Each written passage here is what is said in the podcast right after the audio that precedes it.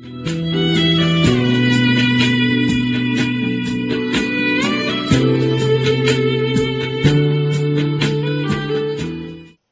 友们，大家好，听段子学书法，现在开讲。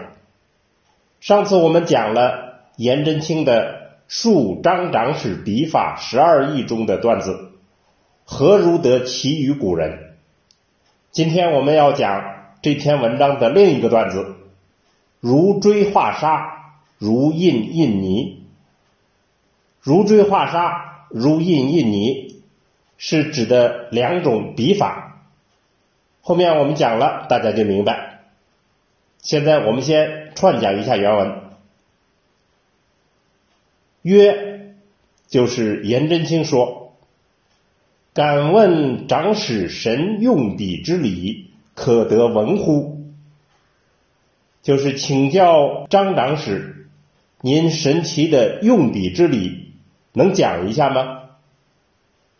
长史曰：“张长史说，于传授笔法，得之于老旧言远。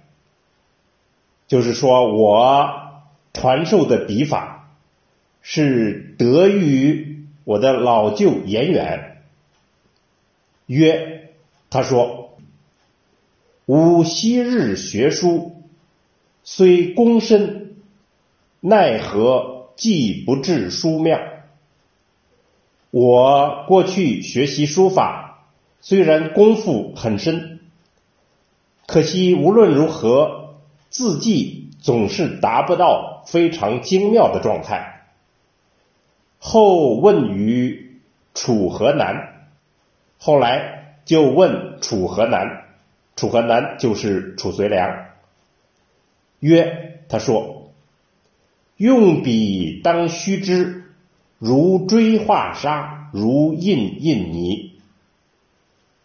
用笔的方法要知道，就像锥画沙一样，就是锥子在沙上画画。”如印印泥，就是大印在泥上印泥上去盖章的感觉。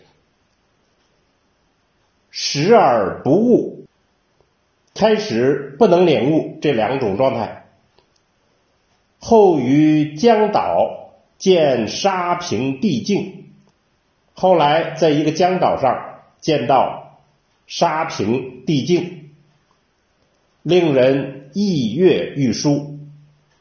让人心里高兴，想书写，乃偶以立风画而书之，就偶然利用锋利的锥子，在沙地上画画一般写了几个字，其尽显之状，明丽媚好，那种尽显之状。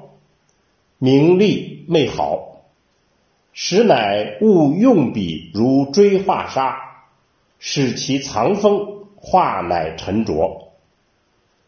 于是就理解到了用笔像锥画沙一样，使笔锋敛藏，画出的笔画就比较沉着。当其用笔。常欲使其透过纸背，当用笔的时候，就经常追求使笔力透过纸背，此功成之极也。这就是成功的顶点。好，我们现在把原文整体诵读一遍。曰：敢问长史神用笔之礼，可得闻乎？长史曰：“于传授笔法，得之于老旧言远。曰：吾昔日学书，虽躬身，奈何技不至书妙？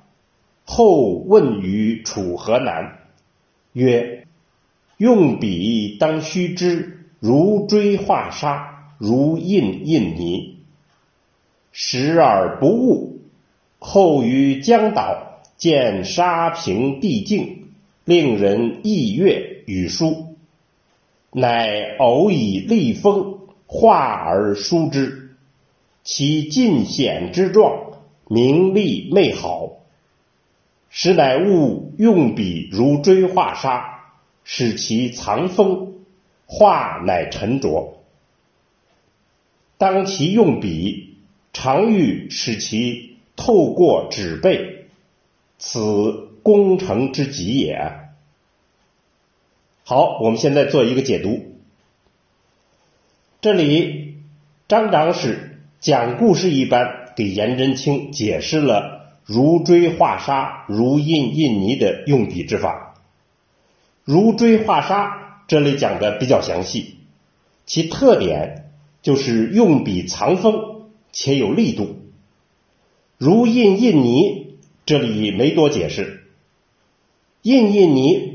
不是我们现在的那种盖章方式，指的是古人在封泥上盖印章这样的状态来解释用笔的特点，那就是沉稳而有力度。锥画沙和印印泥之所以在这里并称，是因为二者在比喻笔法上有一致的核心特点。那就是力度，用笔要力透纸背。大家都很明白，毛笔是软的，饱含着墨水就更软了，却要在宣纸上模仿出钢锥画在柔沙上的感觉，模仿出印章深深摁在风泥里的感觉，稳准狠，这样的状态的确难以做到。而这恰好就是书法的奥妙之处。为什么讲究这种状态？为什么要如此追求力度？我们这里不多做分析，只是想提醒大家了解一下，书法史上所有的大师都追求力度，几乎没有力度就不堪称书法。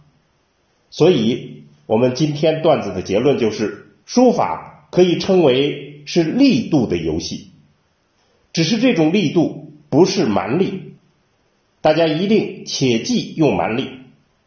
力度在书法中是一种技巧，是一种审美特征，是一种文化价值。